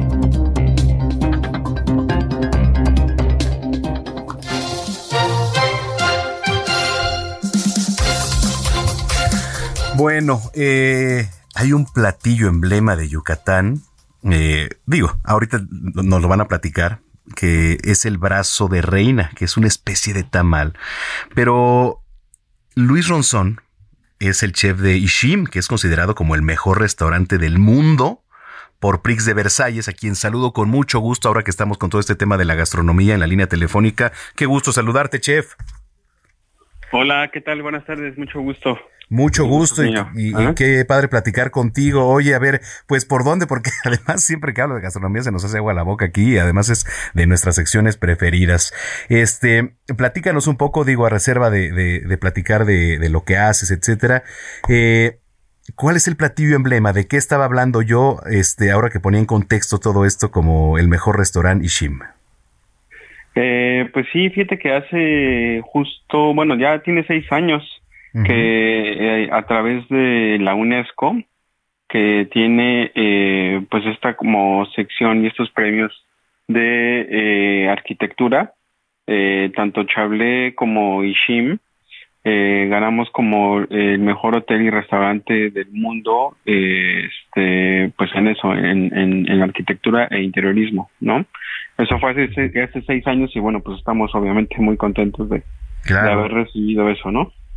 Oye, qué padre, qué padre, porque pues diario se trabaja por esto, diario, este, pues tenemos una meta, ¿no? Y el que se reconozca siempre va a ser reconfortante y satisfactorio. Eh, platícanos ahora acerca de este de platillo emblema. Eh, la verdad es que no sé cómo pronunciarlo, pero sé que es también el brazo de reina. Tú lo sabes mejor. Sí, exacto. El nombre, el nombre es más fácil para todos, ¿no? El nombre en español, pues sí es brazo de reina. Y acá en la península, pues eh, en maya se le llama Sotobichay. Sotobichay, sí, justamente. Sotobichay, exacto. ¿Cómo está compuesto? ¿De qué es? Soto es, en maya existe, eh, es, es como un, una palabra que significa masa y chay es chaya, la hoja de chaya, ¿no? Entonces, pues justamente es eso, es masa con, con, con hoja de chaya en una forma de un tamal que eh, tradicionalmente se hace es como un arrolladito, un tamal enrollado. Eh, lleva un poquito de huevo cocido y una salsa de tomate. Oye, qué rico, qué rico. Platícanos para la gente que te viene escuchando un poco cómo comenzaste, porque todo esto genera también un impulso, es una motivación, ¿no? Para, para quienes van iniciando en el mundo gastronómico. ¿Cómo, cómo comenzaste y cómo llegaste también a, a, a Ishim? Sí, pues la verdad es que la gastronomía siempre me gustó y es mi es mi segunda carrera. Eh, yo estudié contaduría eh, en el Politécnico Nacional, entonces después eh, pues me dediqué a eso y me di cuenta que, que no que no me hacía feliz, ¿no? Entonces pues decidí y siempre le digo a, las conferencias y en las escuelas que me que me que me invitan a los chavos pues que este que, que se vale equivocarse, ¿no? Y también se vale este enderezarse y, volver a escoger lo que a uno le guste, ¿no? Y lo que a uno lo haga feliz. Entonces, pues así hice yo y, me metí a estudiar gastronomía. Y pues aquí andamos. Oye, qué padre, qué padre, este, pues que nos vengas a platicar todo esto. ¿Qué recomendación y consejo les darías a las nuevas generaciones? Eh, que, que, no se desesperen y que pues que no, que, que, el, el, éxito o eh, todo eso, el, pues sí, el éxito no es, no es inmediato, ¿no? Eh, y ahorita creo que, pues, por temas generacionales, creo los, los, los chicos quieren eh, salir de la escuela y ya luego, luego ser, este, ¿no? El director, el chef o este, el CEO y, pues, y bueno, pues no, no, no para todos es, es tan fácil, ¿no? Eh, hay que hay que trabajarle y hay que machetearle porque pues nada nada es gratis todo se gana pulso totalmente oye tienes algún platillo preferido Eh, sí, la cochinita pibil. La, cochinita pibil desde, desde chiquito. Oye, qué padre. ¿Te podemos seguir en alguna red social? Sí, este, me pueden encontrar en Instagram como mi nombre, arroba Luis Ronzón, o Facebook igualmente, igualmente y Twitter. Eh, ambos igual soy como Luis Ronzón. Muy bien. Oye, pues me dio mucho gusto saludarte. Eh, muchas felicidades, que vengan más éxitos y esperemos pronto saludarnos. Sí, muchas gracias. Los esperamos para acá pronto para que vengan a probar el Sotobichay. Eso me parece excelente. Bueno, pues ahí está, es la voz de Luis Ronzón, chef de Ishim, considerado como el mejor restaurante del mundo por Prix de Versalles. Bueno, pues eh, ya son las 3 de la tarde con 22 minutos al inicio de este espacio. Yo le decía que hoy, además del Día Mundial de la Fotografía, que ya lo voy a retomar, hoy es Día Mundial de el Orangután. Venga, trépale, papá.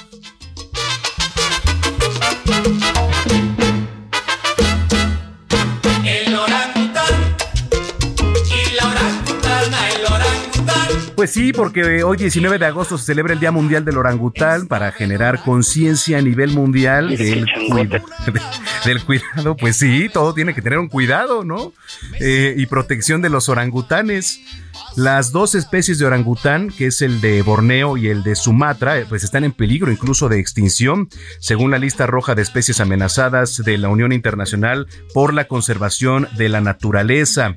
El orangután es una de las tantas especies de simios que habitan en el planeta y que pertenecen a la familia homínida. En esta clasificación pues también destacan los gorilas, el chimpancé y nosotros también, el hombre. Y entonces son grandes criaturas que, pues erguidas incluso, pueden llegar a medir dos metros con un peso aproximado de 120 kilos. Son procedentes de Malasia, de Indonesia. Apúntele bien. ¿Eh? Exacto. Pues eh, como anécdota del significado de su nombre está que para el pueblo malayo, orang Orangután significa persona del bosque. Bueno, pues con este dato cultural nos vamos a ir a la pausa. No le cambie porque tenemos más. Vienen los deportes. Ya está aquí Raúl Paredes, director del Maratón de la Capital. Y cerramos con sexualidad con Denis Flores. Así que está usted en el lugar correcto. Zona de noticias. Yo soy Manuel Zamacona. Se fueron a vacilar al bar de la Mona Juana.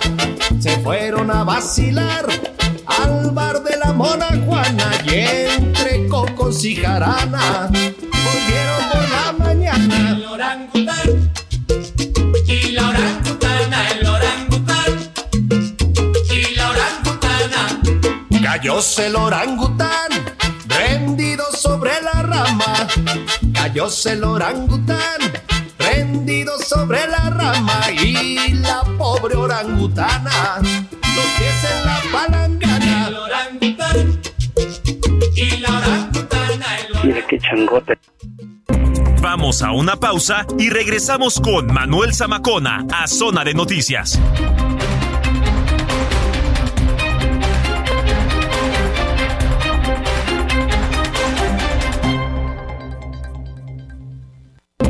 Ya estamos de regreso en Zona de Noticias con Manuel Zamacona por el Heraldo Radio.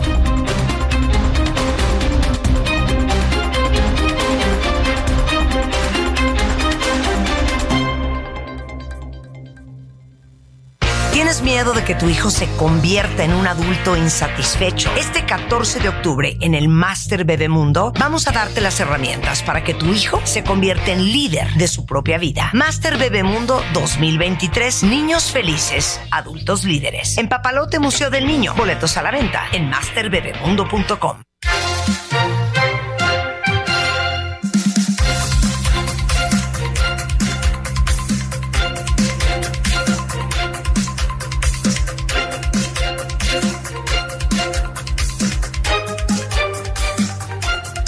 Bueno, pues ya son las 3 de la tarde con 31 minutos aquí en Zona de Noticias para cerrar con broche de oro, por supuesto. Este um, tenemos pases, cinco pases dobles Primero, para ir a las luchas mañana.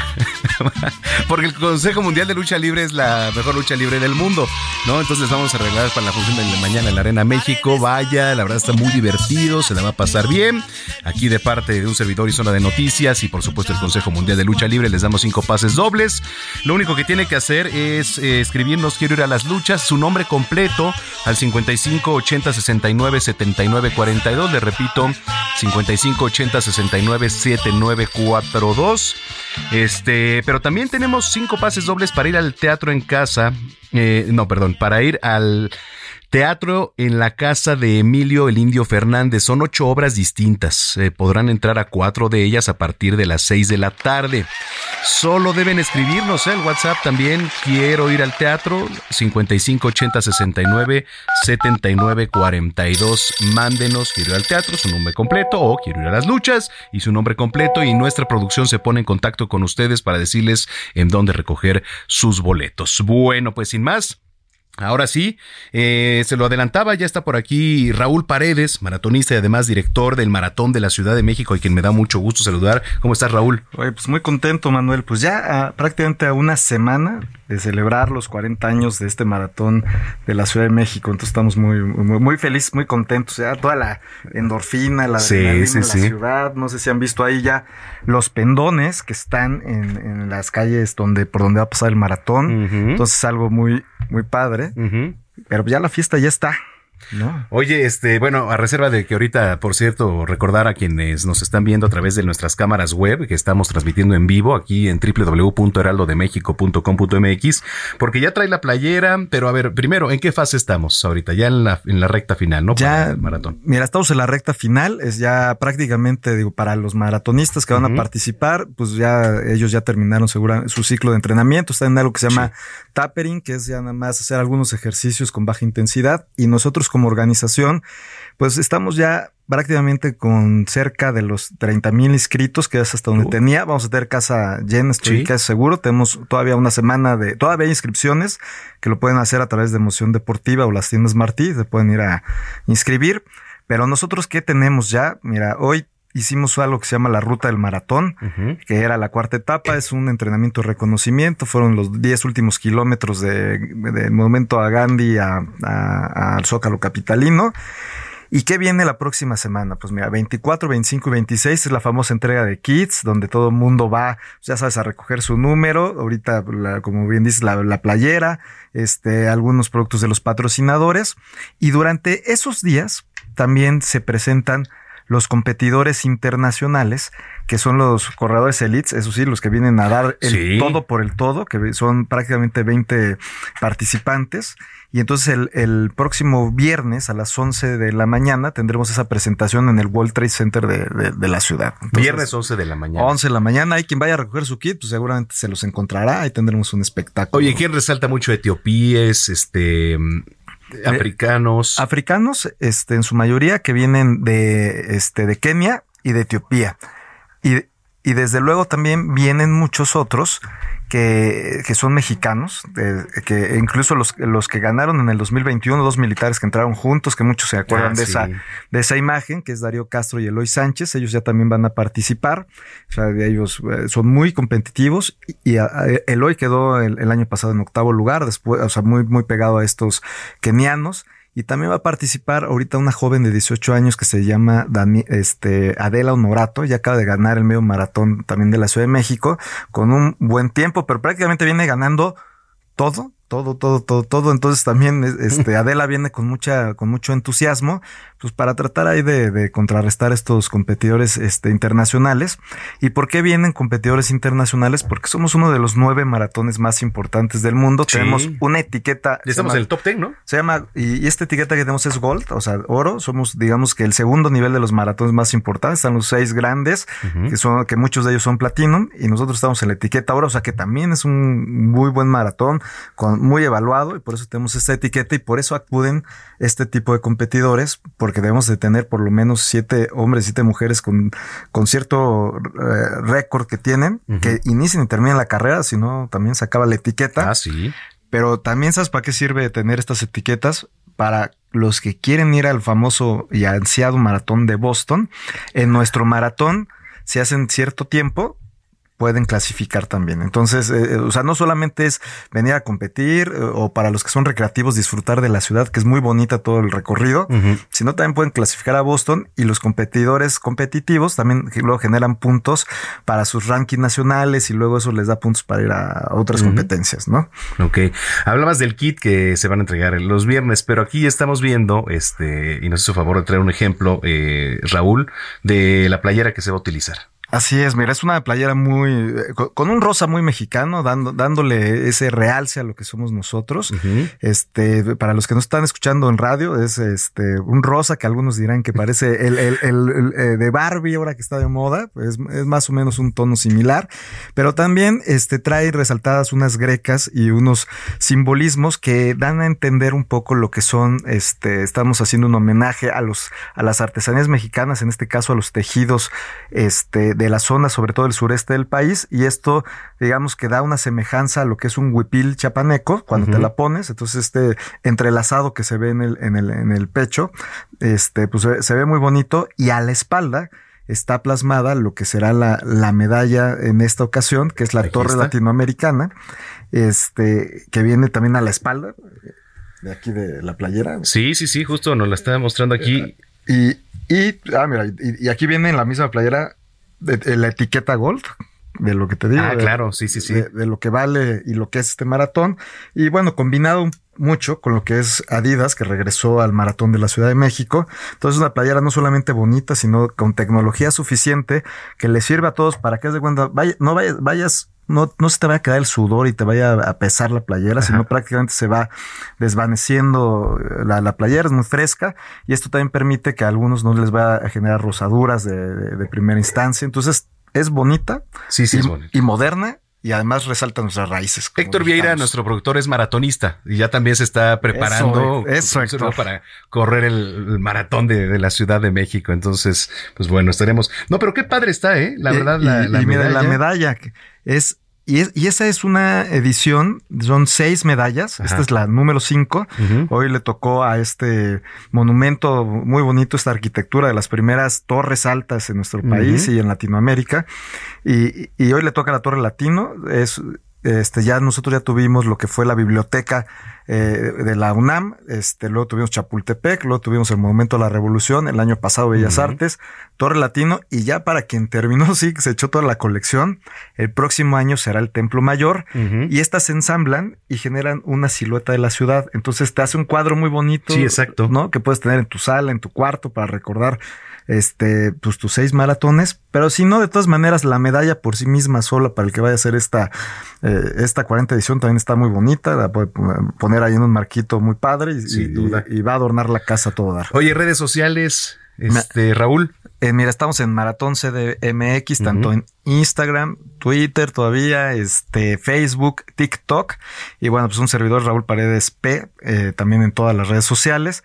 Ahí estamos publicando todo lo que también vendrá durante la expo.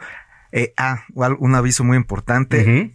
Adelantamos la salida a una hora, nos lo pidieron mucho los corredores porque como no tuvimos el cambio de horario, entonces muchos decían, nos va a alcanzar el sol más fuerte este, si, si salíamos a las, a las 6.45. Entonces, escuchando tantas peticiones, el comité organizador y la ciudad, porque hay que movilizar a muchas personas, decidimos adelantarlo una hora. O sea, vamos a salir 6.50 de Ciudad Universitaria para que también tomen previsiones. También, digo, va a apoyar como siempre el metro, RTP, sí, sí, buses, digo, ya todo el mundo lo sabe. Pero para quien no lo sepa, ya nos adelantamos una hora y esto con la intención de que le, ganarle una hora al sol y su carrera se, la disfruten mucho más. Oye, qué padre, pues eh, seguramente va a ser un éxito como lo ha sido en las últimas ediciones. Este, te agradezco mucho que hayas venido aquí a mostrarnos todo esto y a hablarnos del maratón. No, hombre, gracias por, invitarnos y este, y a todos los que van a correr la primera vez, disfrútenlo, disfrútenlo. Exacto. ¿Qué recomendaciones desde tu experiencia también, no? Pues mira, los, los, primeros corredores, te voy a decir, luego que se presionan porque están, muchos se meten con entrenadores de alto nivel y luego creen que su primer maratón tiene que hacer ciertos tiempos y demás. No, señores, o sea, el primer maratón vayan, disfrútenlo y a partir de ahí ya luego ya hacen sus marcas, pero también no usen ropa nueva, porque eso les puede ah, causar un tema. No compren tenis para estrenar, o sea, ya con los que calaron ciertas distancias, háganlo. Los geles, gomitas y todas estas cosas que, que les que ayudan para, para resistir la carrera, mm, ya lo que ya han probado durante todos estos meses, solamente eso, nada de que alguien les llegue y les dice, oye, es que este, este es súper cool, este es súper bueno, este te va a dar potencia, te va a hacer Superman, porque les puede hacer daño porque el organismo no lo conoce. Entonces, digamos, ya no se, y esta semana ya nos exijan más, si pueden nadar, si pueden hacer yoga, si pueden hacer algo de bicicleta estática, pues ya hagan eso, trotes muy leves, pero ya no se exijan que digan, híjole, es que me faltaron hacer otros 20 kilómetros y tengo que ver si tengo tal velocidad, ya no. Ya no. Ya, ya estuvo, ya el trabajo ya estuvo hecho y ahora como diría un, un, buen amigo que es un niño corredor, por favor, no echen a perder el entrenamiento en esta semana. Ya lo que se hizo, ya se hizo. Bueno, oiga, ahorita en redes sociales voy a subir este la medalla, la playera que se va a utilizar para esta edición del Maratón 2023, el Maratón de la Ciudad de México. Muchas gracias. Gracias, Raúl. Gracias, Manuel. Y pues a todos los vemos en la meta y quien sale a echar porras con mucho ánimo, con mucho entusiasmo. Claro que sí. Bueno, es Raúl Paredes, director del Maratón de la Ciudad de México. Tres con 42 minutos. Vamos rápido con mi compañera Mayeli Mariscal, corresponsal en Jalisco que nos va a dar un recuento de pues lo sucedido, esta tragedia con los jóvenes ahí en Lagos de Moreno. Compartirles que bueno, desde ya prácticamente una semana, el viernes 11 de agosto por la noche, se registró la desaparición de cinco jóvenes, esto en el municipio de Lagos de Moreno.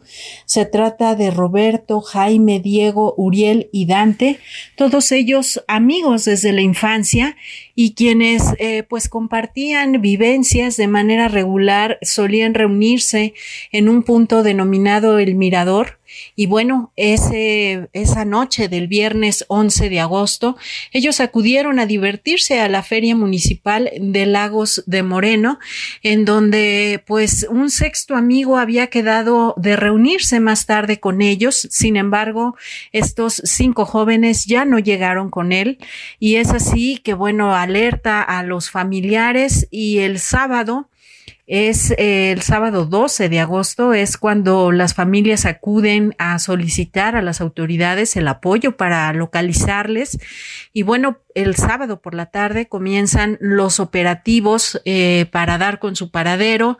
El domingo por la mañana, eh, justo cuando se disputaba un partido de fútbol ahí mismo en el municipio de Lagos de Moreno, se manifiestan y le piden al presidente municipal que pues agilice también las labores de búsqueda y eh, en ese momento pues eh, inician también ya con la Fiscalía del Estado eh, esta esta comunicación y pues el lunes por la noche es cuando se les cita a estos estas cinco familias y eh, se les presenta algún material audiovisual que incluso comenzó a circular desde el lunes por la noche en redes sociales, Alex Auditorio, una fotografía en donde se aprecia a cinco jóvenes hincados, amordazados, detrás una pared de ladrillos y bueno, un video bastante fuerte. Hubo padres de familia que incluso prefirieron no verlo. Esa es la información, Alex, eh, desde Jalisco. Y pues por supuesto seguimos al tanto en caso de que haya avances por parte de las autoridades. Muy buen fin de semana. Deportes en zona de noticias.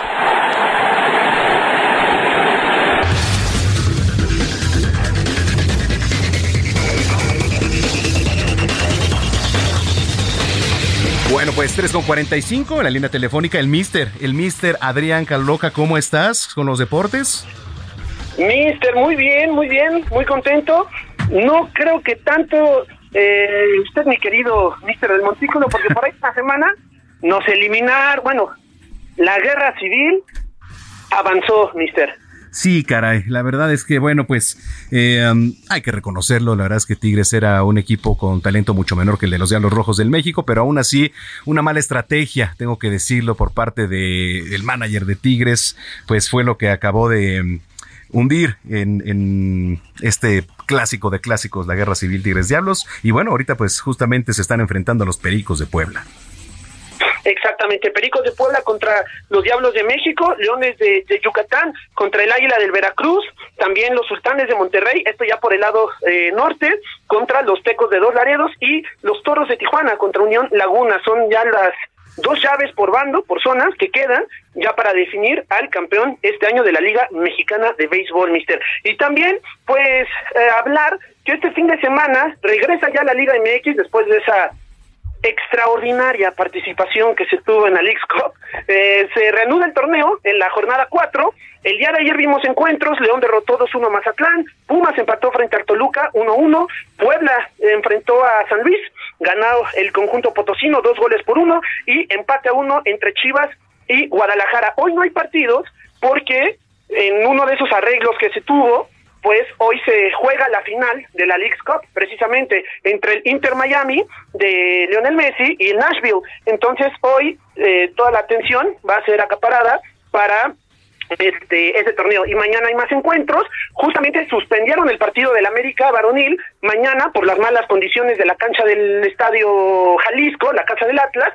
Segunda vez que se suspende este, bueno, en este torneo algún partido del América varonil, antes fue contra Querétaro, pero precisamente, mister, hablando del América, hoy tenemos una entrevistada de lujo. Hoy sí, sí, me sale un poquito lo periodista deportivo porque no todos los días, mister, se tiene la oportunidad de hablar con una seleccionada española, campeona de Champions, campeona de Liga, con Atlético de Madrid, Barcelona, capitana del América. El año que ha estado aquí en México, dos finales, una ganada, goleadora. Ha metido como defensa central cinco goles en los últimos seis partidos. Mi queridísima Andrea Pereira. Andrea, ¿cómo estás? Buenas tardes. Hola, buenas tardes.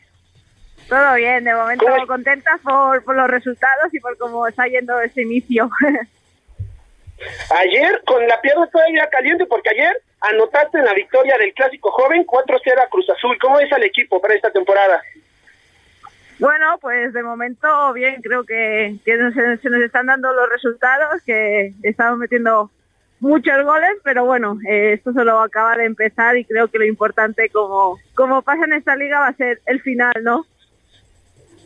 Claro, y bueno, uno de los temas principales indudablemente este fin de semana es el Mundial Femenil, se va a jugar justo eh, esta madrugada de hoy para mañana, la, la gran final a las 4 de la a las 4 de la mañana, hora de México, España contra Inglaterra. Eres una de las futbolistas que has estado en el proceso de esta selección española, a pesar de las situaciones que, existieron. Eres una, eres una jugadora, perdón, que es pilar ¿no? de este proyecto, que has estado años, llevas 12 años siendo convocada, incluso la última vez que España e Inglaterra eh, jugaron en cuartos de final de la Eurocopa del año pasado, tú estabas convocada, tú estabas ahí. Entonces, ¿qué es lo que sientes? ¿Qué es lo que pasa por tu mente que en unas horas tu país puede quedar por primera vez campeón de un mundial femenil? Bueno, la verdad que, contentas de que ya por fin el proceso pues acabe con una final de, un mundial, ¿no? O por lo menos eh, con, ese segundo puesto mínimo, así que y ojalá que, ganen, que, que, se demuestre todo el proceso que, que se lleva que se lleva haciendo y bueno, eh, ojalá una victoria que, suponga pues eh, un empujón para nuestra liga ahí en España y para sobre todo para las jugadoras ¿no? que, vienen de, de abajo y que lo disfruten, sobre todo que, que lo pasen bien porque al final una, una final del mundo no, no se juega cada día. Oye, este, Andrea, qué gusto saludarte. Soy Manuel Zamacona. Aquí, este, pues qué, padre que nos hayas tomado la comunicación, platicar contigo. Sobre todo, eh, resulta muy motivador para, hace rato lo platicaba también con otra persona, para las nuevas generaciones. ¿Qué es lo más difícil de todo esto en el deporte mexicano, aquí en, en particular del fútbol? Aquí, ¿cuál es la diferencia en Europa? Quisiéramos eh, que nos platicaras un poquito esta experiencia que, que estás viviendo ahorita, Andrea. Bueno, eh, lo más difícil creo que al final es derribar esos, esos muros que te ponen, ¿no? Solo por el simple hecho de, que sea fútbol femenino y creo que eso es lo más difícil, pero bueno, al final cuando una vez ya, ya invierten en ti y ya te dan todos los recursos, creo que, que las jugadoras responden y creo que es lo que tiene que, que empezar a pasar ahora en México, ¿no? Creo que, que se está invirtiendo en esta liga, que cada vez es más potente y ahora son las jugadoras las que pues tienen que, devolver esa confianza que, que instituciones y la liga están dando. Por supuesto. Adelante, Adrián. Muchas gracias, mister. Eh, Andrea, también obviamente hay que preguntarte sobre el encuentro que se viene o los encuentros que se vienen para el América en la cancha del Estadio Azteca frente al Barcelona femenil y frente al Real Madrid. Barcelona, 29 de agosto, cae martes, si no me equivoco, y Real Madrid, domingo 3 de septiembre. Eh, tengo entendido que igual en el Barcelona pues van a venir compañeras tuyas, ¿no? Apenas hace un año estuviste ahí, ahí ganaste la Champions, eh, jugaste dos finales, eh, campeona de liga, Copa de la Reina, además. Eh, pero también vienen jugadoras como Alexia Putellas, ¿no? Que ya es ganadora de un balón de oro, que la reconoce como la mejor futbolista del mundo y con quien estuviste ahí mucho, mucho tiempo. Eh, ¿Qué se siente también que tus compañeras ahora vengan, te visiten, conozcan tu casa? Eh, ¿qué, qué, ¿Qué emoción tienes? Y además, ¿qué tienes planeado? ¿Tienes planeado quedarte más tiempo en nuestro país o qué es lo que tienes eh, a mediano y largo plazo? Bueno, eh, lo primero eh, sobre el Barça Real Madrid creo que, que va a ser muy bonito. Al final gente gente de España, equipos españoles que, que vengan aquí, que se dé a conocer no la liga mexicana, los equipos mexicanos para ellos o para ellas. Eh, creo que, que va a ser algo bonito y luego pues eso, por sobre todo por reencontrarme con, con mis compañeras, con amigas, con gente que, que he compartido muchos años vestuario y creo que, que va a ser muy bonito. Yo creo que va a ser un partido además eh, donde se va a disfrutar muchísimo. Creo que al final, sobre todo el Barça tiene un juego que, que pocos equipos en el mundo lo tienen y bueno, eh, por mi parte pues no sé si qué pasará con mi futuro, pero bueno, eh, de momento vamos a disfrutar estos dos torneos que, que todavía tengo y luego ya, ya veremos. Muy bien.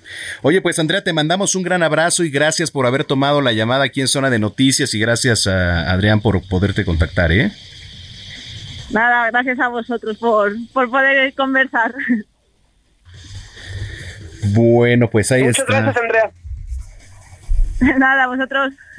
¿Qué tal, mi estimado mister? Pues así, la verdad es que bastante emocionado porque, eh, bueno, está creciendo la Liga MX femenil, está teniendo mejores resultados, más asistencia a los estadios y lo que comentaban, ¿no? Tanto es así que incluso ahora en el Mundial que se está disputando en Australia y Nueva Zelanda, que esta madrugada en nuestro horario va a llegar a su conclusión, pues la verdad está cada vez con más atención, más medios cubriéndolo y pues así está con, con grandes jugadoras. En España también ahorita está Jennifer Hermoso, que juega en nuestro país con los Tuzos del Pachuca. Es apenas la, el segundo futbolista, sea hombre o mujer, que jugando en la Liga MX Sí.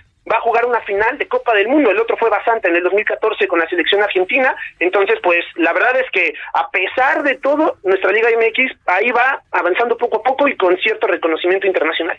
Bueno, pues oye, muchísimas gracias. Nos vamos. Tus redes sociales, por favor.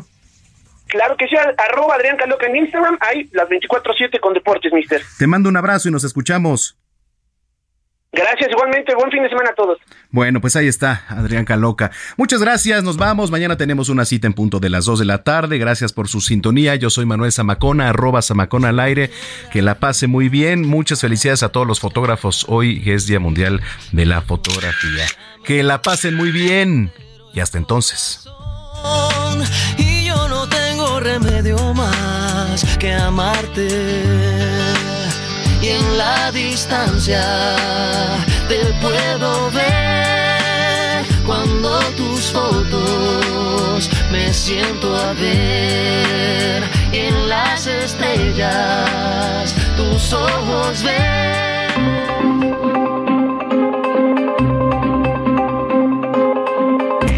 El Heraldo Radio presentó Zona de Noticias con Manuel Zamacona.